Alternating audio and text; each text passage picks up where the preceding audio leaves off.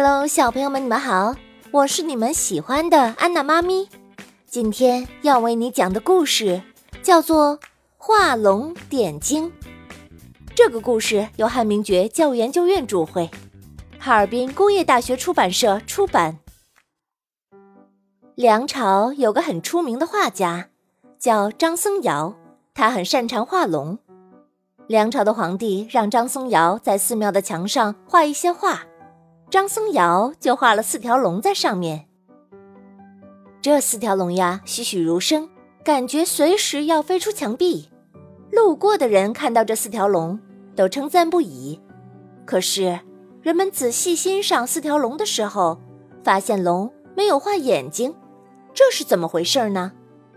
张僧繇解释说：“不能给龙画眼睛，如果画了眼睛。”龙会飞走的。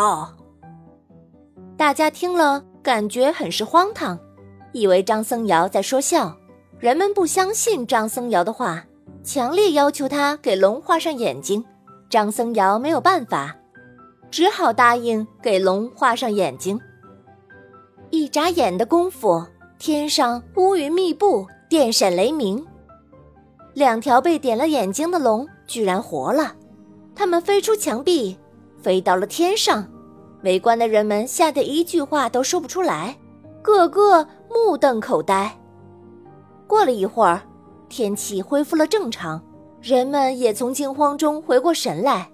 再看墙壁上，只剩下两条没有画眼睛的龙，人们连连称奇。